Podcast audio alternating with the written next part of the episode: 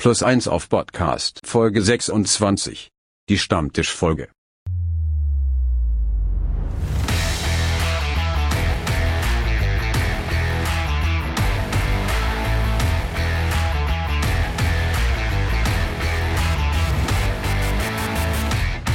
Moin und herzlich willkommen bei Plus 1 auf Podcast.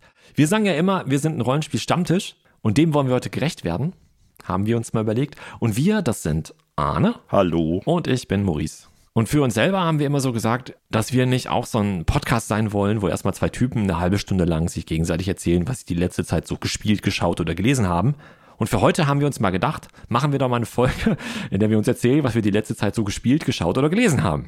Genau, weil was interessiert uns unser Geschwätz von gestern? Und wenn alle anderen das machen, dann, äh, also dann können wir das aber auch. Genau, wir machen heute also mal eine richtige Stammtischfolge, in der wir so ein paar kleinere Themen hier auf den Tisch werfen und äh, wild drüber diskutieren. Ja. Und ähm, ich habe zwei Themen mitgebracht. Pass auf, und ich habe äh, vor allen Dingen das hier mitgebracht. Ah, hervorragend. Prost. Ja, dann mache ich erstmal auch einen Jefer auf. Oh, du hast ein Flaschenbier. Ist gut, ne? Ja, dafür bin ich, gut, ja. dafür bin ich nicht reich genug.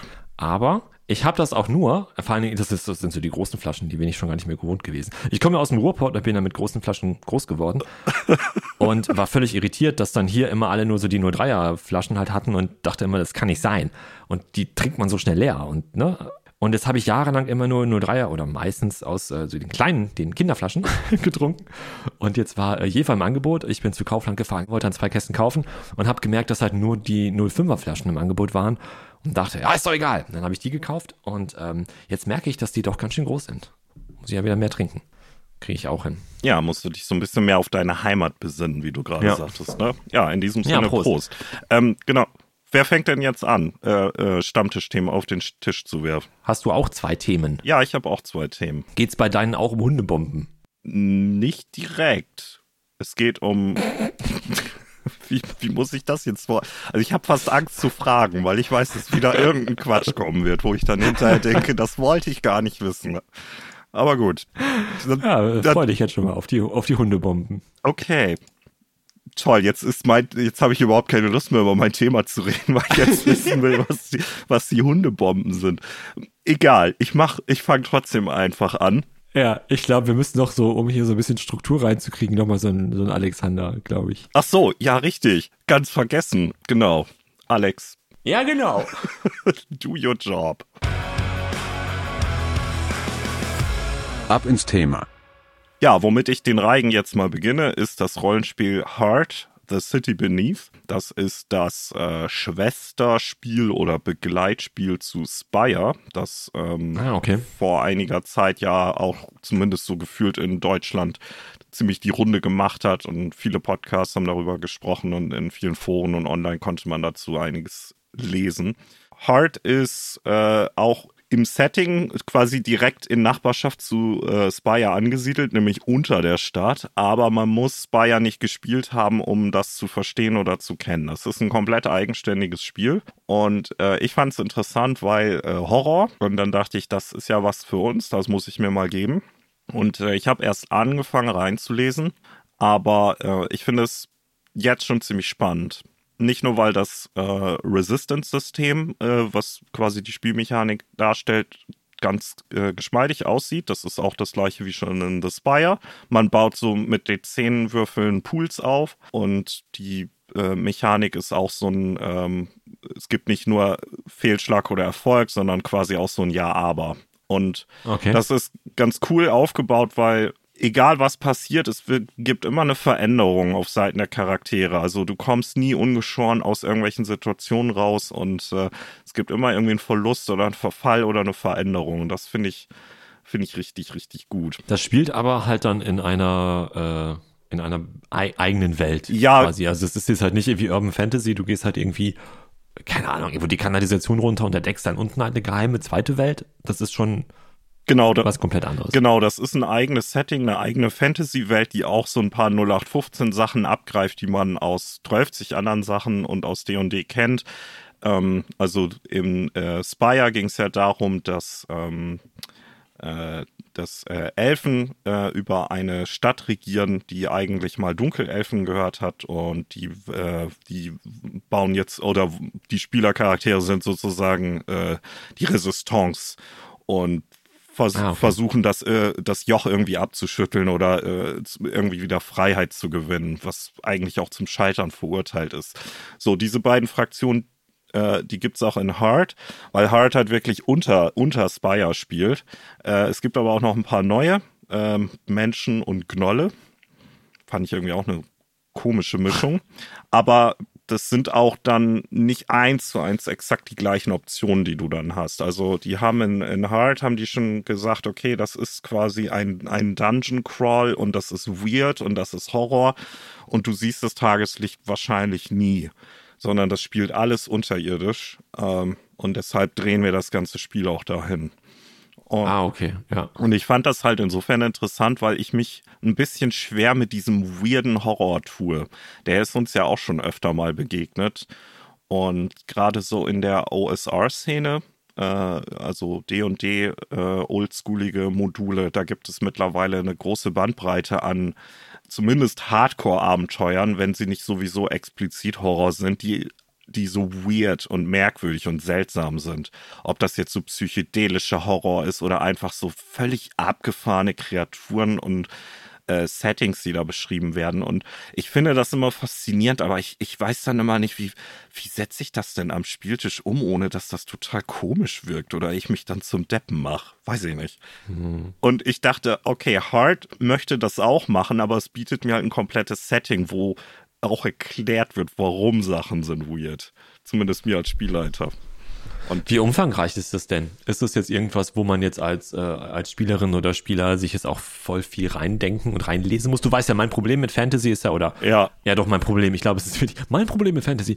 Ähm, die, dieses, ich habe keine Lust, mich damit so intensiv zu beschäftigen, dass ich mich so gut drin auskenne, wie meine Spielfigur sich ja auskennen würde, weil sie in der Welt ja schließlich lebt. Mhm. Und deswegen spiele ich ja grundsätzlich lieber Abenteuer oder Kampagnen, die halt auf, in unserer Welt spielen, gerne was Übernatürliches dann natürlich auch haben, aber Prämisse erstmal unsere, in Anführungszeichen, reale Welt. Ähm, hier ist es jetzt ja nicht so der Fall. Wie, wie, wie jetzt einer, der nicht so Bock auf Fantasy hat wie ich, ist es was für mich oder müsste ich da jetzt irgendwie ein Blog-Seminar irgendwie erstmal vorher buchen um da irgendwie mir das Ganze äh, erklären zu lassen oder mich da reinzufuchsen. Nee, so schlimm ist es tatsächlich nicht. Es ist ähm, in der Hinsicht, glaube ich, nicht so ein High, High-Concept-Setting wie, keine Ahnung, die äh, Vergessenen Reiche, hm. äh, wo man dann tausend Sachen, äh, zehntausend Jahre Elfenkriege und diese Fraktion und das Monster und so weiter kennen muss.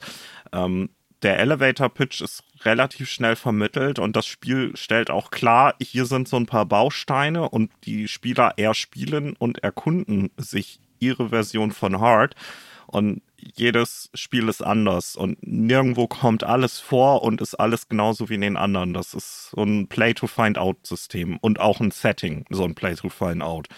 Also du musst nicht von Anfang an eine fette Liste haben. Es reicht quasi so ein bisschen zu wissen, wir sind unter der Stadt und über uns ist das und das los und wir sind jetzt hier, weil. Und wer hier ist, ist nicht hier, weil er äh, viel Glück und Freude im Leben hat. Ähm, und, äh, und dann geht, geht's quasi auch los. Also ich denke, das kann man auch gut spielen, ohne tausend Sachen zu listen. Ich glaube, es gibt auch so einen Primer sogar, der äh, das ziemlich gut umreißt. Und ähm, weißt du, weißt du, ob das dann ähm, auch abgespeckte Regeln sind? Du meinst doch halt so, so, so ein Schnellstarter, meinst du doch gerade, ne, oder? Ja, ich, ich meine, dass das, dass das, oh Gott, ich weiß jetzt gar nicht, ob die Spielregeln da drin sind. Ähm, oder ob das nur so ein, so ein, das, das macht äh, hard aus. Ähm, könnte ich dir gerade gar nicht sagen, aber die Regeln sind auch tatsächlich nicht kompliziert, wenn man schon mal ein paar Sachen gespielt hat, also gerade ähm, mit so Poolsystemen, wie man die zusammenbaut. Ähm, also für dich wäre das in der Hinsicht, denke ich, sehr verdaulich, wenn du den Bock eben auf Weirdness hast, weil das ist definitiv Teil von Hard. Und und ich, ich fand es halt eben deshalb spannend, weil ich dachte, okay, ich, ich habe auch Bock, irgendwie so völlig abgefahrene Sachen zu spielen, aber wenn man die so als One-Shot spielt, dann tue ich mich immer so ein bisschen schwer, das irgendwie so einfach so hinzunehmen, dass jetzt die Sachen einfach so merkwürdig sind. Und ich dachte, hey, Hard gibt mir quasi ein Setting, wo das zu Hause ist. Äh, oder könnte es tun. Wie gesagt, ich bin ja noch dabei, es zu lesen. Und äh, ja, vielleicht, vielleicht ziehe ich dich dann irgendwann nochmal in, in, in so eine Runde rein und wenn du nicht laut genug schreist, dann gucken wir mal, ob das, ob das vielleicht was ist. Ich sehe gerade, das gehört ja aber auch schon zum, zum guten Ton der Rollenspielszene. Das wurde ja auch gekickstartert, Ja. war aber so überhaupt nicht erfolgreich. Die wollten einen Zielbetrag von 17.000 Pfund haben und haben nur 99.000 gekriegt. Also ist ja voll schlecht. Ist ja gar nicht hier so, so, wir brauchen 2.000 und wir haben 100.000 hier funded in zweieinhalb Sekunden oder so. Mhm. Nee, nee, nee, nee, nee, dann ist das nix. Ja, ich habe aber auch nicht beim Kickstarter mitgemacht, sondern ich habe es einfach ganz normal im Shop gekauft. Aber das sind mal hier auch so halbwegs äh, realistische Werte höchstwahrscheinlich gewesen. 17.000 als Zielbetrag, um das irgendwie auf die Beine zu stellen und an, an, ans- an den Mann und die Frau zu bringen. Ja, Ich finde das immer so affig, ne? Dann Zielbetrag, äh, 1000. Ja, nee. Du weißt, dass du mehr als 1000 kriegst, also schreib da nicht 1000 rein. Ja, das ist immer so. fun it in five minutes. Mhm. Ja, ne, ist, sorry, aber mich nervt das halt Ja. mittlerweile. Ich glaube, ich bin auch nicht alleine. Und ich gönne jedem, dass die Kickstarter, äh, Crowdfunding, äh, auf welcher Plattform auch immer sie passieren, dass die gut laufen und, und so viele neue Spiele dadurch realisiert werden, sei es jetzt Rollenspiel, Brettspiel oder was auch immer. Ähm, aber dieses ganze, boah, hier 17.000 Prozent erreicht, weil, ja, Ja, genau, Genau. Weil, weil, weil man dann einfach eben so einen Winzbetrag eingegeben hat. Nee, ich finde das auch ein bisschen seltsam, nur damit man dann hinterher irgendwie ein bisschen bessere Presse auf äh, N-World oder sonst wo hat. Ähm, ist ein bisschen durchschaubar mittlerweile. Ich meine, natürlich gehen die nicht hin und schreiben, okay, wir brauchen, nee, wir brauchen, die schreiben, was die brauchen, in Anführungszeichen, brauchen. Ähm, und wenn sie jetzt 100.000 kriegen, die würden ja nicht hingehen und sagen, wir brauchen 100.000 und dann am Ende sind es nur 98.000 und dann wird das ganze Projekt halt nichts. So funktioniert ja auch, du musst ja an, so funktionieren Crowdfundings ja, du musst ja einen Zielwert haben, der irgendwie erreicht werden muss und so. Und das ist, wenn es mehr wird als der Zielbetrag, ist ja toll. Aber das Ganze halt dann auch so als, als Kampagne aufzuziehen und zu sagen, ha, guck mal, wie cool wir sind und wir haben äh, 37.000 Prozent von unserem Betrag, den wir eigentlich ja nur wollten. Ja, das, das finde ich dann, das macht auch nicht jeder, das, das dann so, ähm, so, so, so großspurig damit aufzutreten. Die jetzt hier, so wie ich das gerade sehe, tun es halt nicht, finde ich schon sehr sympathisch. Aber es gibt ja manche Verlage oder manche ähm, äh, Einzelkämpfer, die das dann halt so machen. Und toll, wenn dann Sachen gut, gut laufen und dann irgendwie äh, 50.000 Leute da Geld drauf werfen. Super. Aber ähm, das weiß ich nicht, das, das wirft auf so ein komisches Blick, äh, komisches Blick, das wirft auf so ein komisches Bild irgendwie auf diese ganze Crowdfunding-Sache, finde ich, irgendwie. Für mich ist dann noch das, äh, also der, das komplette Aussteiger-Ding, wenn das dann noch kombiniert wird mit so einer Kampagne, mit so einem ganzen Skilltree dann an Extras und dann kannst du das Paket, aber wenn du noch das extra nimmst, dann kriegst du noch die Miniaturen. Aber wenn du die Miniatur willst, dann musst du vorher noch diese zwei Extras. Ähm, ach so, aber das Ding kannst du dann im Bäcker-Kit noch als Add-on kriegen. Und dann sitzt du davor und denkst, aha, ich wollte eigentlich nur das Spiel mit allem, was es gibt. so. Wollt ihr genau. mich verarschen? Ich hoffe, ich sage jetzt nichts, ich hoffe, ich sage jetzt nichts Falsches, weil ich das Spiel eigentlich gut finde und mich gen- generell auch sehr darauf freue. Ähm, der Kickstarter, ja, vielleicht, vielleicht war es noch nicht Kickstarter-Plattform, aber der, das Crowdfunding für Mothership, das ist so ein ähm, Science-Fiction-Horror-Setting, ähm, wo ich mitgemacht habe, beziehungsweise ich habe den Das habe ich dir doch eingebrockt, oder? das Crowdfunding, ja, ja, genau. Ich, ich, ich, ich kannte das vorher schon, das, ähm, weil die, Crowdfunding-Kampagne war jetzt halt quasi nur, um halt das, das Ding endlich in Print und sogar als Boxset irgendwie rauszubringen. Und mit 1000 Goodies halt dazu halt noch. Ne? Alles gut. Und ähm, ich habe das verpasst, ich habe es gesehen, dank dir dann nochmal mit Hinweis, guck mal, das läuft bald aus und habe es irgendwie links liegen lassen und dann am Ende doch gedacht, ah, ich will das doch haben. Und habe dann über Bäcker Kit mir halt dann, welche Version auch immer davon jetzt noch halt ge, gebackt, wie auch immer man es dann nennt. Und äh, hatte da echt Schwierigkeiten durchzusteigen, was ich jetzt eigentlich will. Gut, das ist eh immer das Problem. Aber ähm, was ich jetzt auswählen werde, weil es da so viele Möglichkeiten gab. Ich meine, das war bei Mothership, wo ich dann echt so ein bestimmt eine halbe Stunde so saß, so, hä? Wenn ich das klicke, kriege ich dann jetzt das auch? Ach nee, das ist da mit drin. Aber warte mal. Ach so, da steht, dass das jetzt hier, dieses Level, ähm, die anderen beiden Level auch beinhaltet. Nochmal hochgescrollt, was beinhalten denn die Level nochmal? Und das hat mich irgendwie, ich glaube, ich war auch generell ein bisschen im Stress in dem Augenblick, äh, wegen irgendwas anderem und wollte nur mal eben schnell sowas da mitmachen. Und ich musste mich richtig konzentrieren, da halt nichts Falsches zu kaufen.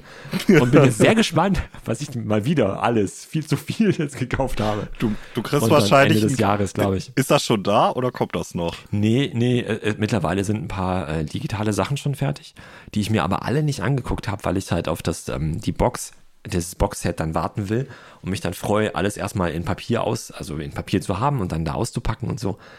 Ähm, und das soll, boah, lass mich nicht lügen. Ich glaube, das kommt Ende dieses Jahres. Ist angepeilt, zumindest. Ah, okay. Ende. Ich glaube November. Also dann, dann hoffe ich, dass du nicht so eine Kiste bekommst und die aufmachst und dann hast du Mothership Bettwäsche und ein Getränkeset und Würfel und Stifte und, und das Add-on, aber nicht das Grundregelwerk oder so. Du, du, du kennst mich. Alles ist möglich. Alles ist möglich. Hm. Sehr schön, ja. Gut. Heart, The City Beneath. Genau. Ein, ein nur halb gut gelaufener Kickstarter. Nein, Quatsch, das ist natürlich Unsinn, ne? Also, das ist natürlich mega gut gelaufen und hört sich auch äh, ganz schön an. Ich würde es mir nicht direkt kaufen. Du hast es dir jetzt gekauft. Und ähm, wenn wenn du es mal anbietest zum Spielen, fände ich es interessant und würde da auch mitmachen. Aber wäre jetzt nichts, wo ich von vornherein sage, ähm, das ist das, was auf meine Liste kommt, was ich unbedingt spielen muss und oder sogar irgendwas, was ich mir jetzt selber kaufen würde. Aber reicht ja, wenn das einer hat. Ja, das, das habe ich mir schon gedacht, aber ich dachte, das ist vielleicht noch so gerade an der Grenze, dass man dich damit vielleicht noch mal ein bisschen teasen kann. Ja, ich glaube, ich würde auch mitmachen. Doch, doch, ich glaube, ich würde mitmachen. Aber wie gesagt, wenn du jetzt sagen würdest, lass uns alles andere stehen und liegen lassen und mal irgendwie so ein, Ja. jetzt irgendwie drei Monate lang, ja, drei Monate, das spielen wir eh nur zweimal höchstens, ne? Aber jetzt mal drei Jahre lang äh, nur noch das spielen, äh, mal gucken. Kann natürlich sein, dass wenn wir es das erste Mal spielen, ich merke, dass das mega geil ist und dann sage ich vielleicht auch, ja geil, lass uns das drei Jahre spielen. Wer weiß. Aber jetzt so, äh, genau. Genau. Genau. Erzähl doch mal einfach, was du noch so auf dem Herzen hast. Ja, ich habe heute mal ein Buch mitgebracht, was ich mir ehrlich gesagt schon vor ein paar Jahren gekauft habe. Und zwar den Stukenbrook Versandhauskatalog.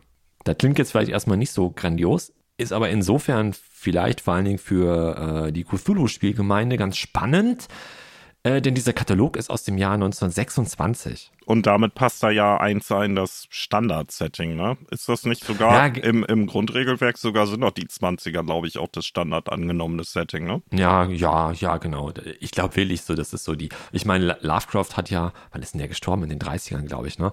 Ich weiß gar nicht, wann so seine Hochphase des Schreibens war, aber gefühlt ist, sind irgendwie die 20er so das Cthulhu-Setting. Du kannst natürlich auch früher spielen. Es gibt ja so die, ähm, äh, die Gaslicht-Geschichte, was heißt Geschichte, ne? aber dieses Gaslicht-Setting, ähm, wo du in den 1890ern spielst.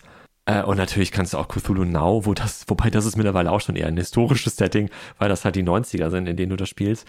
Ah, Ich meine, du kannst ein Cthulhu-Abenteuer auch 2022 machen, ne? Alles gut, aber ich glaube, so das 0815-Setting ist schon irgendwie in den 20ern.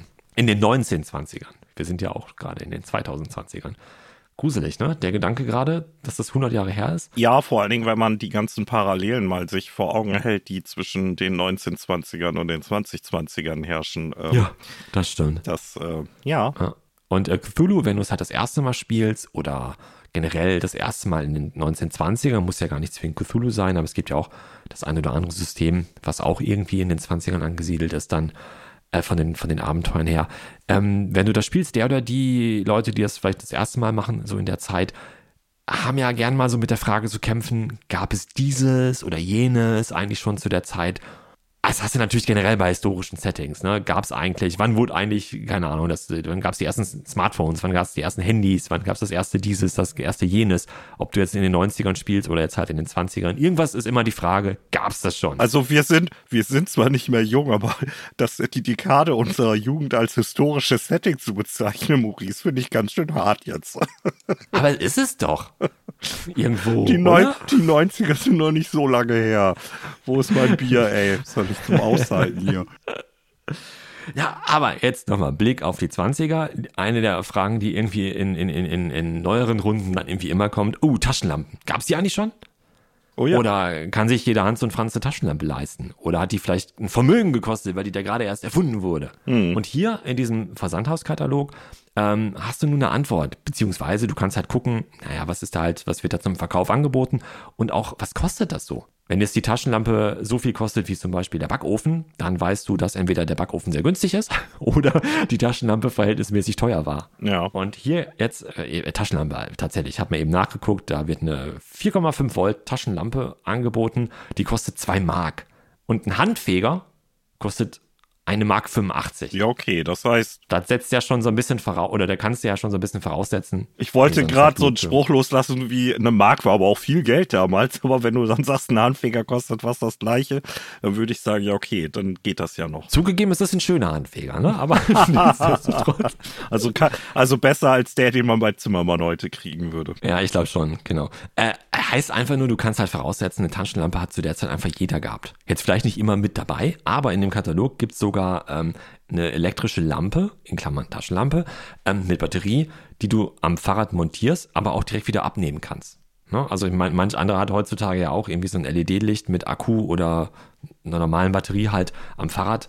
Ähm, und so gab's halt quasi auch schon in den 19, zumindest 1926 bei diesem Katalog jetzt hier ähm, auch schon eine, Lampe am Fahrrad, die du abnehmen kannst und als Taschenlampe mit dir rumtragen kannst. Ja. Also gab's Taschenlampen, na klar, jeder hatte eine. Cool. Ähm, ganz kurz, so ein bisschen allgemein zu Stukenbrock. Das ist so ein, wie gesagt, Einzelhandels-Versandunternehmen, äh, 1888 irgendwie gegründet und ist so Pionier, was diese ähm, Versandhandelssache, vor allen Dingen halt auch mit Katalogen angeht. Die haben bis Anfang der 30er Jahre, da sind wir wieder, ne, diese 100 Jahre Differenz zu uns jetzt, denn da hatten wir ja auch Ende der 20er die große Wirtschaftskrise und das Unternehmen hat das, glaube ich, nicht verpackt und hat da dann irgendwie pleite gemacht, wenn mir nicht alles täuscht. aber dann war das so der, der Otto-Versand seiner Zeit. Hm, genau. Bei Wikipedia habe ich gelesen, es war, ne, Wikipedia immer gut, das als Grundlage zu nehmen, jo- journalistisch immer sehr gut.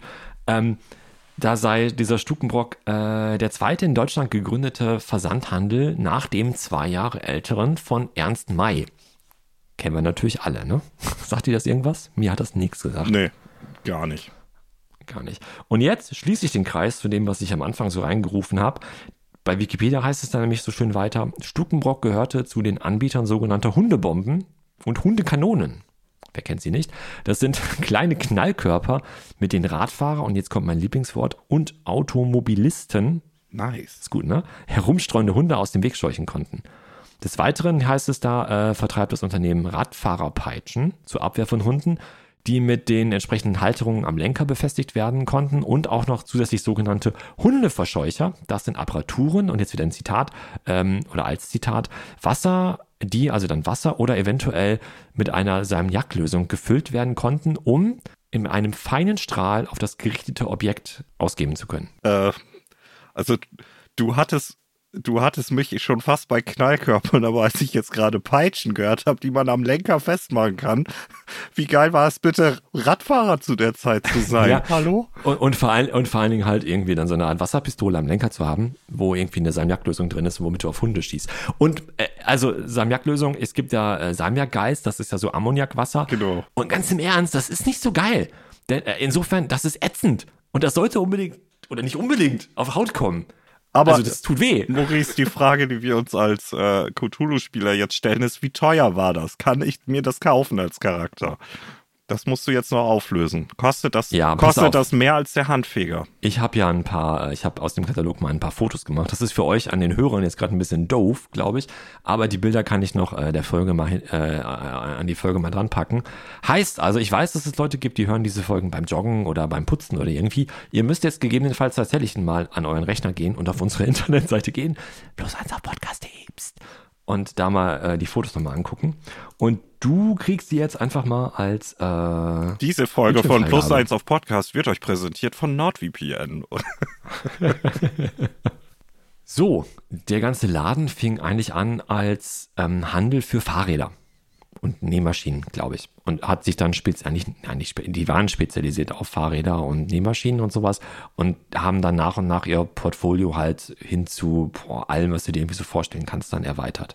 Ähm, jetzt Geld und so, ne? Gucken wir mal hier auf die Fahrräder. Für 70, 60, 70, 80 oder mehr Euro kriegst du halt ein vernünftiges Fahrrad. Euro vor allem. Reichsmark, Entschuldigung. Ähm, eine richtig gute Nähmaschine, da musst du schon 115 äh, hier halt Das bezahlen. ist aber auch das Modell Deutschland, wie wir hier sehen. Ne? Ja, aber hier zum Beispiel jetzt die ähm, elektrische Fahrradlampe kostet halt ähm, 2,40 Mark.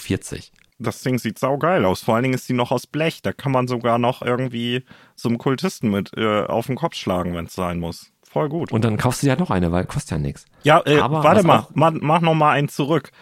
Ähm, Und eine Ersatzbirne kostet 35 Pfennig. Also, ne? Ja, es ist. Und ein, Gu und ein Gummiring. Ich weiß nicht wofür, aber man braucht auch einen Gummiring, um diese Lampe zu betreiben zu können. Der kostet 10 Pfennig.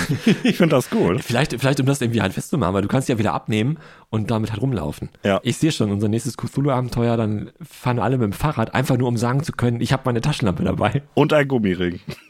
Ja. Und als nächstes, was man auch dabei hat, ist eine elektrische Krawattennadel. Hä? Bunt leuchten. Das war auch, das war auch meine Reaktion. Du kannst hier also Krawattennadeln kaufen, wo du auch irgendwie eine Batterie dran hängst und dann leuchten die Köpfe dieser Krawattennadel. Und du kannst verschiedene Köpfe kaufen, zum Beispiel jetzt hier einen Vogel oder einen Totenkopf. Und da leuchten die Augen. Und der Hunde. Das- und, und bitte nicht diesen Hundekopf da links vergessen. Das, ist das irgendwie creepy? Was ist das? Es ist äh, creepy Sachen gibt's da ganz schön viele. Ähm, Nochmal kurz zu den Preisen. Äh, ein elektrisches Bügeleisen. Es gab echt schon viele Sachen, die irgendwie elektrisch waren in den, im Jahr 1926. Ähm, kostet dann ungefähr 10 Euro. Also wir hatten so ein Fahrrad so 60, Mark. danke. Wir hatten so ein Fahrrad so 60, 70 Mark aufwärts. Ähm, das elektrische Bügeleisen 10 Mark.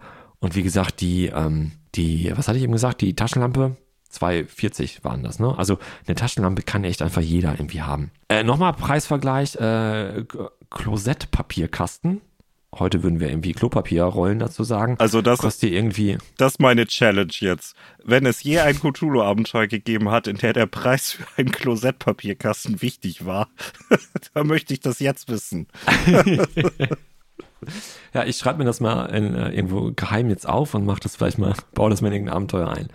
Aber hier, ne, so der Halter kostet 1,40 und äh, ja, äh, du siehst halt, ne, du kriegst halt alles in diesem Katalog. Halt eine Waschmaschine, die ist jetzt nicht elektrisch, aber die kostet irgendwie 67 Mark 50. Aber Highlight ist, ähm, warte kurz, Highlight ist das hier. Der Elektrisierapparat. Was zum ist so Henker? Zu, Heil, zu Heilzwecken besonders geeignet, daher für Ärzte sehr zu empfehlen, mit Magnetunterbrecher zum bequem Regulieren des Stromes. Äh, ähm, ich habe Fragen. Aber es kostet nur 27 Mark 50. Das heißt, das ist so teuer wie drei Bügeleisen. Kriegst du ja so einen kleinen Kasten, der sieht aus, als wäre der so groß wie zwei Schuhkartons übereinander. Und du hast halt so äh, zwei Kabel gehen davon raus, die in so zwei mh, Griffen halt irgendwie enden, wo du noch irgendwie anderes Gedöns dran anschließen kannst. Und das sieht aus, als würdest du wie bei so einem Defibrillator halt irgendwie äh, das an den Kopf oder gut, den Defi solltest du nicht an den Kopf halten, aber in dem Fall sieht's aus, als würdest du es an den Kopf halten müssen, bei irgendeinem, um den halt so einen Elektroschock durch den Körper zu jagen. Und die schreiben zu Halswecken besonders geeignet. Es ist absurd, oder? Naja, wir reden von einer Zeit, in der man ähm, Heroin auch noch in der Apotheke kaufen konnte, ne? Ja, ja. Und Waffen haben die ganz viel im Angebot. Von, von Jagdwaffen bis hin zu ähm, dem äh, sehr beliebten Beamtenrevolver, der genauso teuer ist wie das Bügeleisen, nämlich 10 Mark.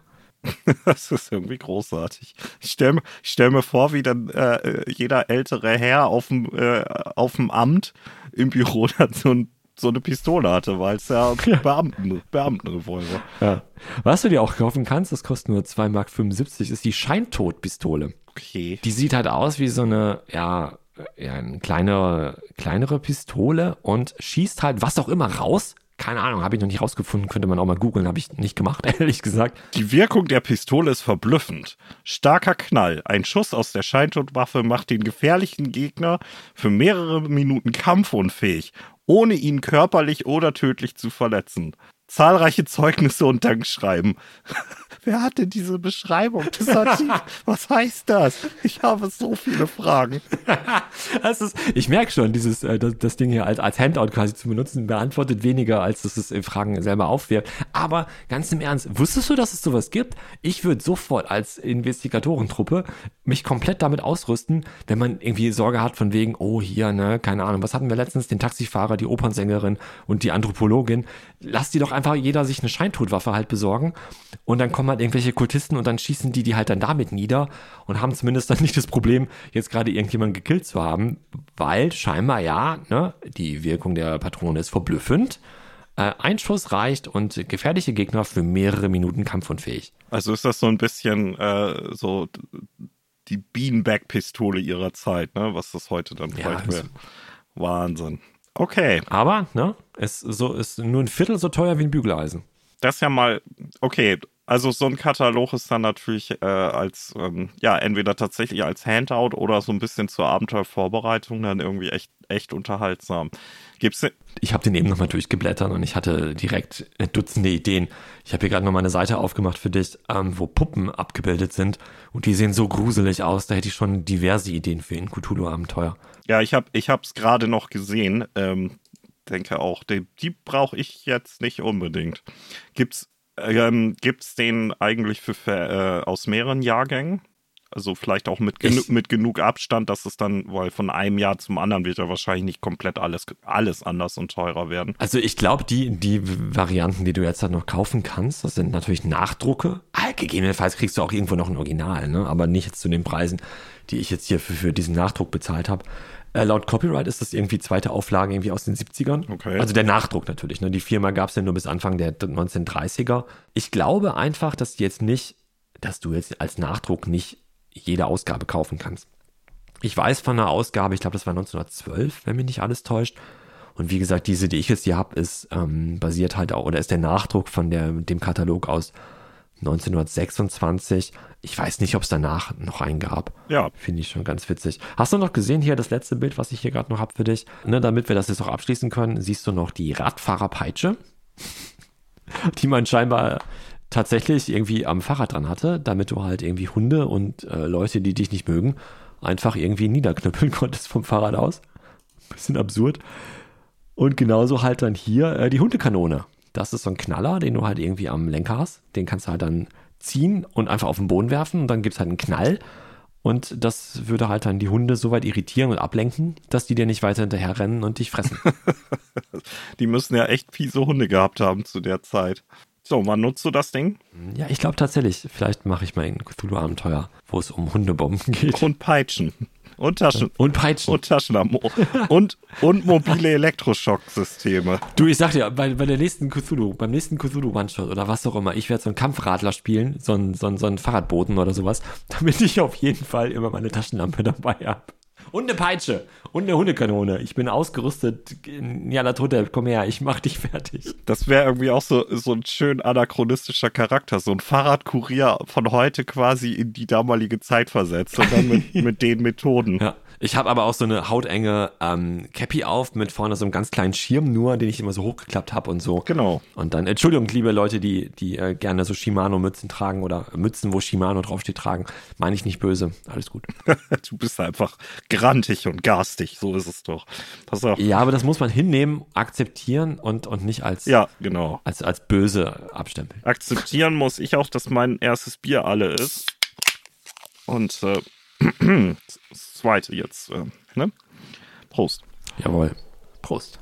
Ach, ja. Gut, wenn du das nächste Bier aufmachst, dann kannst du auch das nächste Thema auf den Tisch werfen. Ja, das kann ich auch. Und zwar ähm, bleiben wir beim äh, Thema das Böse von Jenseits der Sterne. Und zwar habe ich mit Interesse zur Kenntnis genommen, dass der englische Verlag Modifius ein neues 2D20-Setting und System angekündigt hat, und zwar Cohors Cthulhu.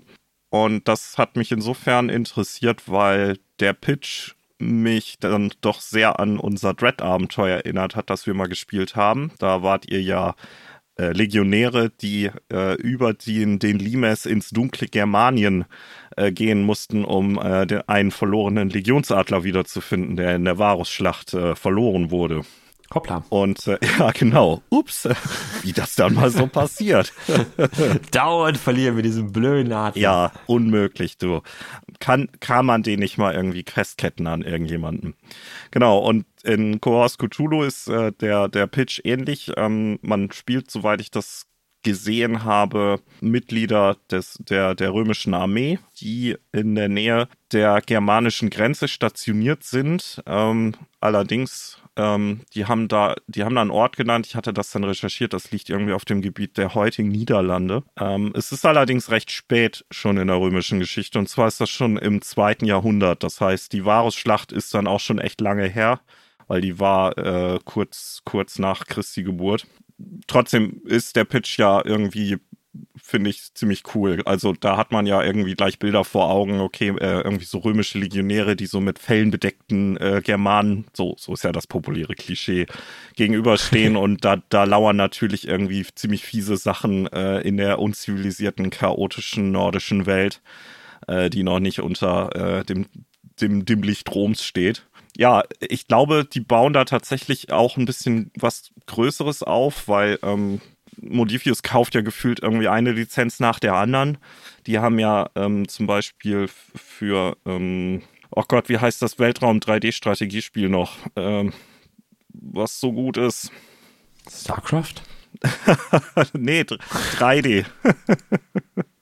StarCraft 3D? Maurice, so funktioniert das nicht.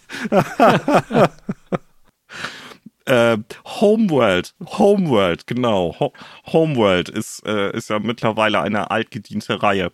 Ähm, und da hatte Modifius auch, ist jetzt auch schon, weil war das denn letztes Jahr oder so, äh, hatten die plötzlich angekündigt, äh, ein Homeworld-Rollenspiel zu machen. Einfach mal so. Okay. Ähm, und ähm, das ist aber, glaube ich, dann ein, jetzt nicht irgendwie so eine große Reihe, die die aufziehen.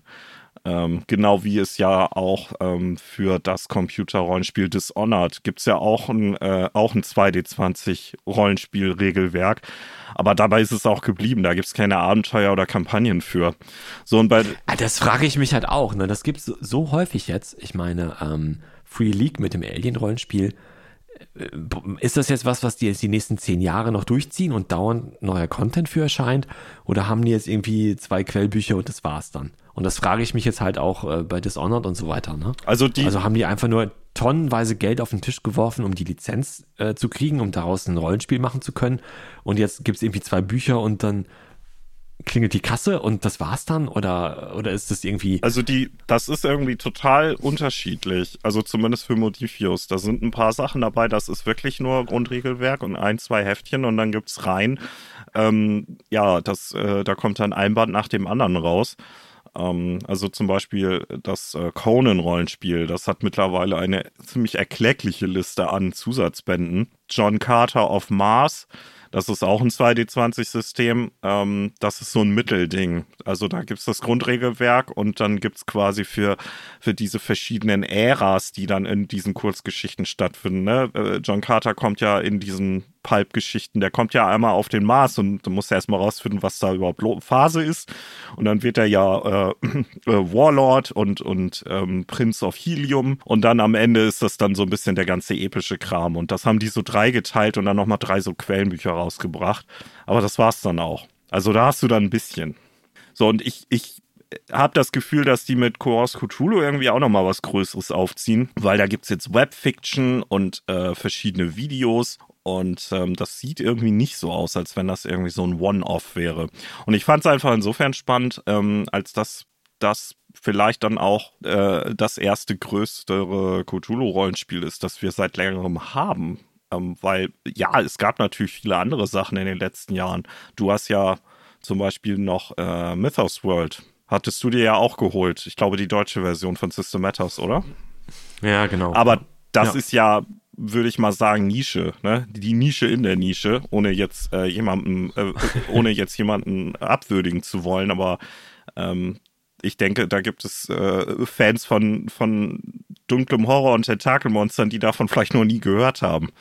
Ähm, und wenn Modifius jetzt ein 2D20-Ding äh, auf den Markt bringt, ähm, das hat, glaube ich, dann einfach ein bisschen mehr Strahlkraft. Das muss ja dadurch nicht zwingend besser sein, aber ich, ich dachte so, hey, äh, das traut sich tatsächlich auch noch jemand, ein neues äh, Cthulhu-Rollenspiel mit allem Brimborium auf den Markt zu bringen. Interessant. Ich finde es vor allen Dingen spannend, weil das sieht jetzt so aus, als würden die gesagt, die haben doch Achtung Cthulhu, die Lizenz, also Achtung Cthulhu basierte ja in der, in der ersten, im ersten Aufschlag ja, konntest du noch wählen, ob du die Savage Worlds Regeln zugrunde legst oder ähm, ähm, die äh, Call of Cthulhu Regeln. Mhm, genau. Und, und dann und dann haben die und dann haben die sogar noch nicht, ausgebaut mit Fate und und äh, PDQ und irgendwie noch ein zwei Sachen. Äh, genau. Ja. Und äh, da jetzt alles quasi an Lizenzen irgendwie zurückgegeben und da jetzt ihr eigenes 2D20 Dings draus gemacht. Alles gut. Ich hätte jetzt gedacht, dass hier bei diesem, diesem Römer Cthulhu, dass die das vielleicht einfach nur als Quellband zum Beispiel rausbringen und sagen, naja, du musst jetzt hier unser 2D20 Achtung Cthulhu kaufen und hast das jetzt als, wenn du Bock hast, das irgendwie in der Römerzeit zu spielen, hast du hier ein Quellband für. Aber dass die das jetzt auch noch als eigene Linie halt rausbringen, finde ich schon ganz, ganz spannend. Ja, äh, das ist auch ein guter Punkt. Ich hatte mich das auch schon mal gefragt, aber die Philosophie scheint bei denen tatsächlich zu sein, die nehmen dieses, äh, diese 2D20-Engine, die die sich ausgedacht haben. Ich glaube, Conan war auch das erste Spiel dafür.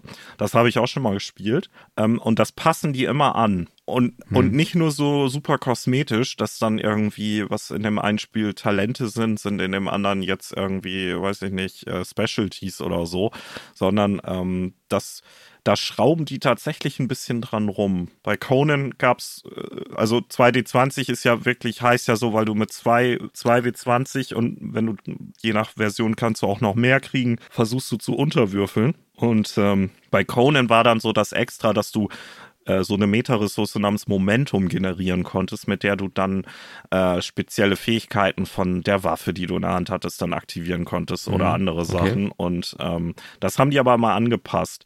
Dishonored, ähm, da, da ist dann die Meta-Ressource, das äh, greifen die vom Videospiel auf.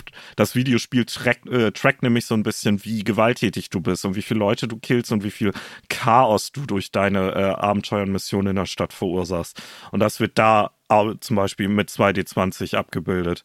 Das heißt, also wahrscheinlich aus dem Grund gibt es eben nicht das eine 2D20 Uhr-Regelwerk und dann den Rest immer als Settingbände, so wie du es gerade gesagt hast. Das würde ja sonst auch schon Sinn machen. Deswegen könnte man natürlich jetzt gespannt sein, inwiefern die hier das 2D20 irgendwie besonders äh, heroisch und römisch machen wollen.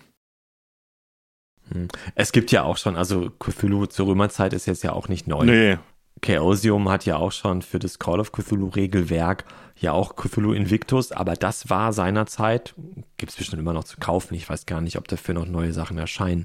Keine Ahnung. Vielleicht war es auch nur dieses eine Quellbuch, aber es war halt ne, ein Quellbuch, einfach nur, was nebenbei noch so erschienen ist. Wie gesagt, vielleicht folgten noch zwei, drei andere Publikationen, mag sein.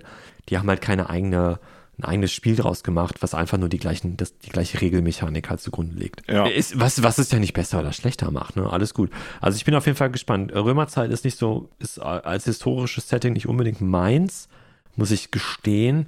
Aber ich finde es cool, dass es das gibt, weil das bestimmt auch genügend Leute auch ähm, finden wird, die es spielen wollen. Ja, und es ist auch auch tatsächlich mal ein bisschen, ein bisschen was anderes. Ne? Also ja, Römer, Römerzeiten, äh, antike Zeiten, Rollenspiele gibt es ja, aber äh, machen ja tatsächlich jetzt eher noch eine Minderheit aus äh, in dem Angebot, was wir haben.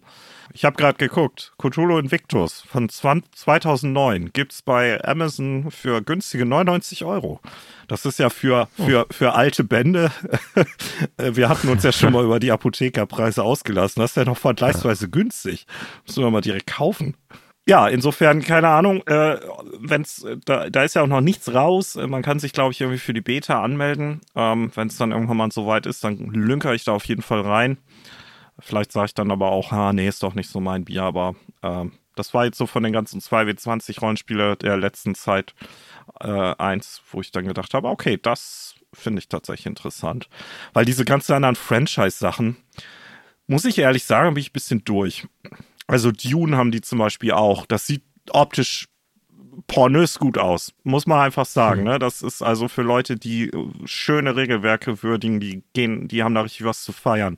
Und dann gibt es Homeworld, äh, dann gibt es Fallout, Star Trek, ähm, ja gut, Conan ist jetzt schon länger her und das ist halt ein Franchise-Ding nach dem anderen und so eigene Sachen finde ich dann im Vergleich immer ein bisschen spannender, muss ich sagen. Ja, weil ich glaube, da sind die halt auch in der, im, im Schreiben von Quellmaterial wie auch von Abenteuern ein bisschen freier, als wenn du dich halt als so eine, an so eine feste IP, ja gut, sind auch alles IPs, ne, aber an, an so eine IP orientieren musst, dran, dran, dran, dran festhalten musst, wo noch ganz andere Leute und drin stecken. Wer weiß, ob jetzt vielleicht noch irgendeiner noch einen Fallout, ja, noch ein PC-Spiel halt oder Konsolenspiel plant oder eine Verfilmung oder was auch immer, dann kannst du halt nicht unbedingt mit dem Rollenspiel jetzt hier vielleicht die neuen Sachen irgendwie etablieren und kriegst dann gegebenenfalls von den Machern irgendwie eins auf, auf den Deckel. Nee, das geht nicht, weil wir wollen im Fallout 37 für Konsole das ganz anders machen. Ja, äh, und ich sage das jetzt natürlich hier so, äh, Arne ist gegen Franchise-Rollenspiele,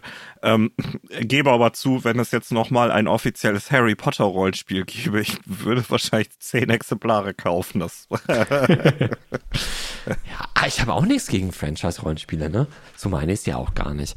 Aber ich glaube einfach, dass es halt, mh, hm, ja, das ist auch bestimmt cool. Wir haben ja das Alien-Rollenspiel gespielt, aber wir haben danach ja auch noch drüber gesprochen und ich sehe uns jetzt auch nicht unbedingt, ist sehr speziell, ich weiß, aber ich sehe uns jetzt nicht unbedingt so eine Alien-Kampagne halt irgendwie spielen. Nee, nee. Ähm, ich sehe uns irgendwann nochmal das spielen, ganz bestimmt, aber jetzt nicht jedes zweite, dritte Mal, wenn wir uns treffen, halt irgendein Alien-Setting zu spielen. Ähm, nee, nicht unbedingt. Und, oder bei Fallout wäre das halt genauso. Ja.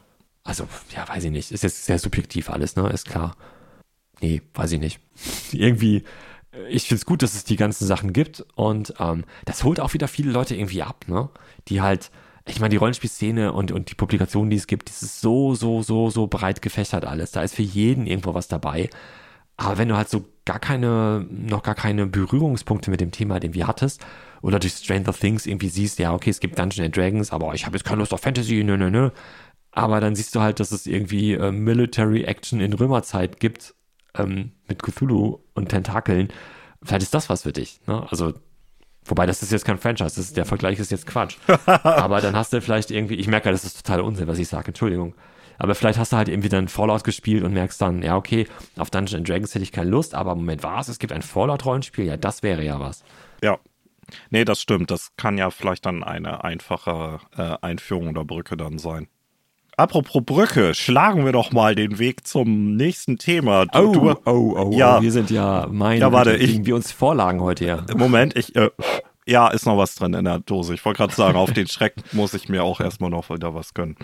Weil du hast ja. Dass du aus der Dose trinkst, also das, das tut mir echt leid. Also, ich bin, warum machst du das? Ja, weil, weil ich, weil ich einfach nicht cool genug für Flaschenbier bin. Zumindest nicht heute. Sorry. Also, wir müssen nächstes Mal wieder live zusammen am Tisch aufnehmen. Dann gibt es auch Flaschenbier hier. Okay. Also, Dosenbier, also.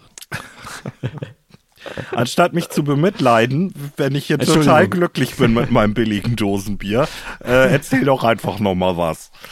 So.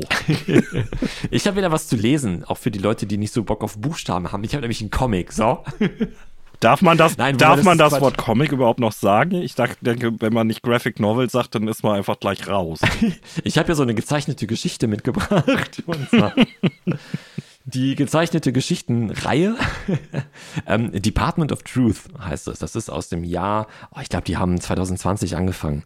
Das ist eine noch relativ junge Reihe von äh, James Tinian. Der hat auch Something is uh, Killing the Children geschrieben. Mein absoluter Favorite im Augenblick. Und hat eine Weile bei Batman, glaube ich, mitgewirkt.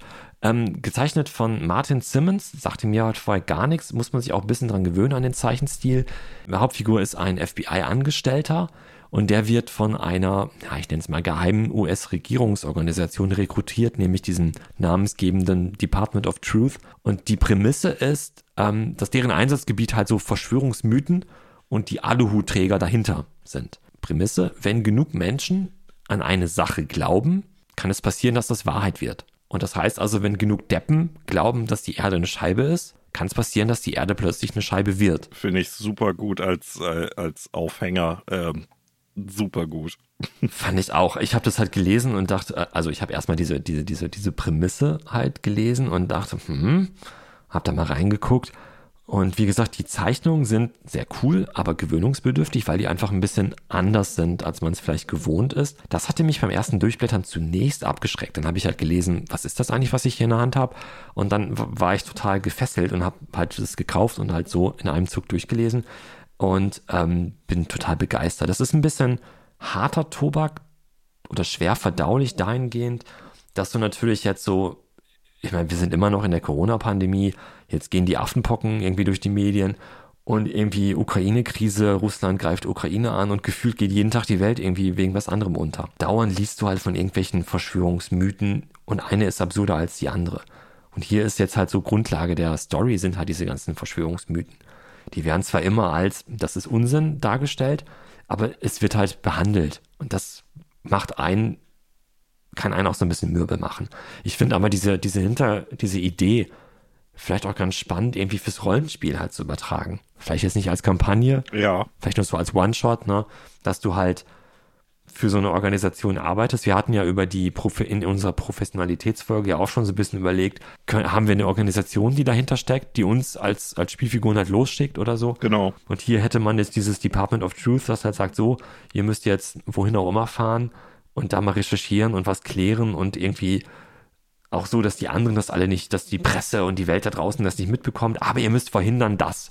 Nee, finde ich von der Idee auch total cool, weil das erlaubt dir als Spielleitung natürlich äh, alle möglichen abgefahrenen Kaninchen aus dem Hut zu ziehen. Ähm, und das sorgt natürlich auch für so eine Eskalation beziehungsweise so einen Druck, ähm, dass man nicht einfach den einen Bösewicht NSC umnieten kann und danach ist alles gut, weil äh, äh, also wahrscheinlich nicht, außer keine Ahnung, äh, es geht jetzt irgendwie darum, einen verschwörungstheoretischen äh, Nachrichtensprecher, der irgendwie seine Se auf seiner Sendung irgendwie einen Quatsch erzählt, den auszuschalten. Aber wahrscheinlich muss ja ein bisschen mehr tun, um dann zu verhindern, dass das irgendwie äh, zu viele Leute dann erreicht und ähm, dann dann kommen kommen die Charaktere ja schon ein bisschen ins Rudern und äh, dann hast du gleich äh, ziemlich cooles Drama am, am Spieltisch, ne? Es ist auch relativ dramatisch. Wie gesagt, einfach nur, weil die, die Themen, die halt in dieser, in dieser Comicreihe halt behandelt werden, finde ich dann doch so ein bisschen, ja, so ein bisschen hart sind irgendwo. Ähm, ach, was weiß ich, jetzt war irgendwie eine Ausgabe, sorry, ich spoilere jetzt ein bisschen, ähm, da geht's unter anderem um äh, die Mutter eines Kindes, das bei so einem, ich glaube, es war so, ein- so ein Highschool-Shooting, so eine Schießerei in der Schule, halt zu Tode gekommen ist. Und sie äh, berichtet oder wird interviewt vor laufender Kamera, weint natürlich, traut um ihr Kind und findet dann später heraus, dass es irgendwelche Internetforen gibt, wo irgendwelche Aluhutträger halt drüber diskutieren, dass sie, jetzt speziell sie, ähm, halt eine angestellte ähm, Schauspielerin gewesen sein muss, um diese, diese, die, dieses Drama, was sich in der Schule ereignet hat, dann quasi, dass es alles nur inszeniert sei. Und, und es gibt halt wirklich diese, diesen, diesen Mythos von den Crisis Actor, also den, den Krisenschauspielern, dass die Regierung, wie gesagt, Verschwörungsmythos, ne? Völliger Unsinn. Aber es gibt ihn, Leute glauben, dass die Regierung gezielt Krisen erfindet, um über irgendwelche anderen Dinge hinwegzutäuschen. Und dass jetzt dieses Shooting, in dem Fall diese, diese Schießerei, dieser Amoklauf in der Schule halt gar nicht passiert sei, sondern dass die Regierung den inszeniert, wa- warum auch immer. Aber Leute, es gibt Leute, die so einen Unsinn halt glauben, dass das inszeniert ist. So, und, und jetzt beginnt die Mutter selber so ein bisschen dran zu zweifeln und ne, wir hatten es ja, wenn genug Menschen dran glauben, dann können es Wahrheit werden. Und in, de, in, der, in, dem, in der Geschichte geht es dann halt gerade darum, dass für sie jetzt so die Welt zusammenbricht, weil zwischen, zwischen Realität und äh, Verschwörungsmythos verschwimmt es halt alles so. Und ich habe das gelesen und das war äh, spannend, aber auch irgendwie, ja, wie gesagt, so relativ hart. Also wenn du da irgendwie vielleicht schon generell in der Pandemie und allem, was uns für Scheiße gerade so im realen Leben begleitet, ist es ja vielleicht auch nicht, nicht, nicht die, die erquickendste Sache, die man lesen kann. Ja, nee, klar. Aber es hat Spaß gemacht. Trotzdem, irgendwo. Ich habe vor Jahren mal gelesen online von, da hatte jemand mal von einer Runde geschrieben. Das war auch ähm, so moderner Urban Horror, auch mit so ein bisschen Ermittlerfokus. Und der hat äh, wohl sehr, sehr geschickt äh, relativ aktuelle Nachrichtenschnipsel und sonstige Sachen benutzt, um eine Narrative zu weben, die äh, zwei seiner Spieler, so zumindest erzählte er es, ähm, zu unheimlich waren. Die haben dann irgendwann gesagt, das, das halten wir nicht mehr aus. Wenn wir jetzt Nachrichten gucken, wir ziehen da Zusammenhänge, wo wir nachher selbst nicht mehr wissen, ob das jetzt so ist oder anders. Ähm, und äh, da dachte ich auch, wow, in der Runde wäre ich echt, glaube ich, gern dabei gewesen. Aber ja, es gibt auch Leute, für die das dann ein bisschen, bisschen too much ist. Ne? Und Ich kann jetzt auch nicht fünf, äh, fünf Geschichten davon am Stück lesen. Ja. Das klingt jetzt doof, aber das verkrafte ich gerade einfach auch nicht. Weil ich habe genug Scheiße im Alltag irgendwie. Da ähm, möchte ich auch mal irgendwie ein bisschen Eskapismus auf eine positivere Art erleben. Auch wenn ich gerne Horrorfilme gucke oder so, ne? Alles gut. Aber ähm, jetzt hier von Department of Truth, ich mag das sehr, aber eine Story reicht mir auch erstmal. Und dann lese ich was anderes oder gucke was anderes oder mache irgendwie was anderes und dann ein paar Tage später gönne ich mir dann halt das nächste. Wer da Bock drauf hat, auf Deutsch gibt es das beim Splitter Verlag. Ich weiß gar nicht, wie viele Ausgaben da schon rausgekommen sind. Ich glaube, die machen immer fünf Stück in, in einem Sammelband. Und äh, im Englischen gibt es dann äh, bei Image Comics. Ich glaube, es ist jetzt gerade Juni 2022. Ist, glaube ich, die 19. Ausgabe erschienen. okay. Verlinke ich auch unter der, der Folge mal. Ja, sehr cool. Also ähm, ich bin ja auch nur so ganz, ganz, ganz, ganz bisschen mit äh, Graphic Novels und Comics bewandert, aber das klingt wirklich auch wie was, äh, was ich mir vielleicht nochmal angucken möchte, weil das ist einfach so eine Prämisse, die mir irgendwie zusagt. Ja, ich würde sagen, dann haben wir ja einen erklecklichen Mix gehabt für unsere kleine Stammtischfolge heute.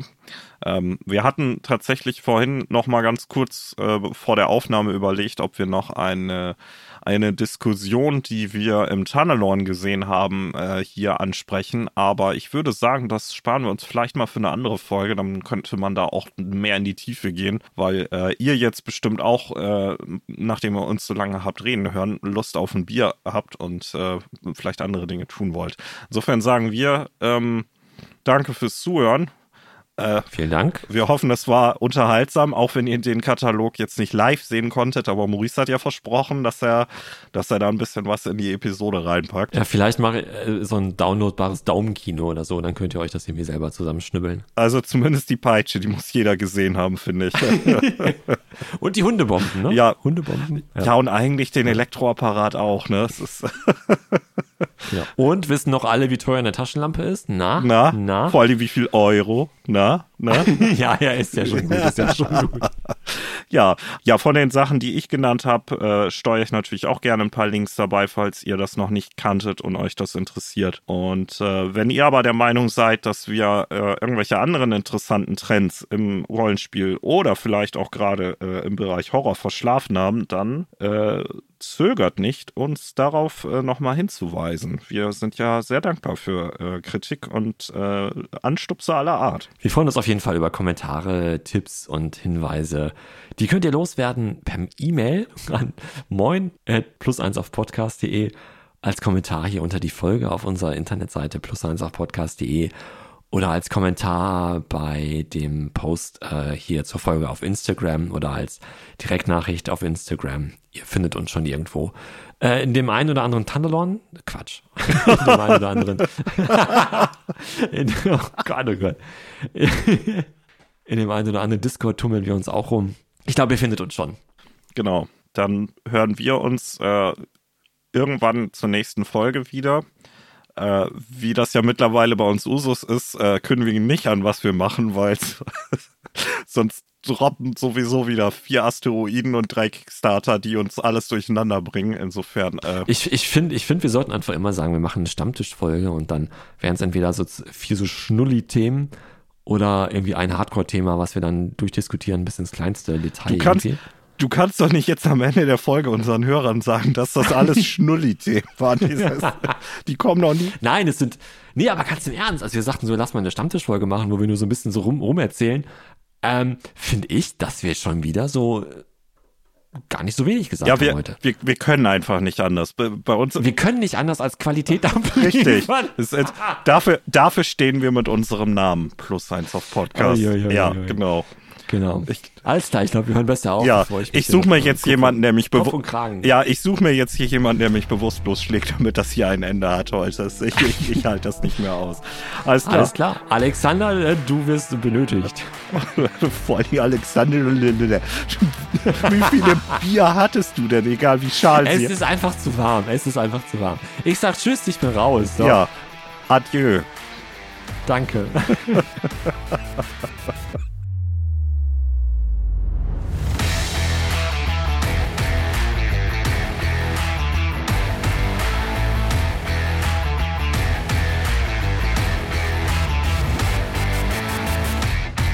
und zwar äh, Cohors Cthulhu. Und ähm, darum, ähm, na, anders. Und zwar Kotorsku, meine. ich habe nur ein Bier gehabt, ich schwöre.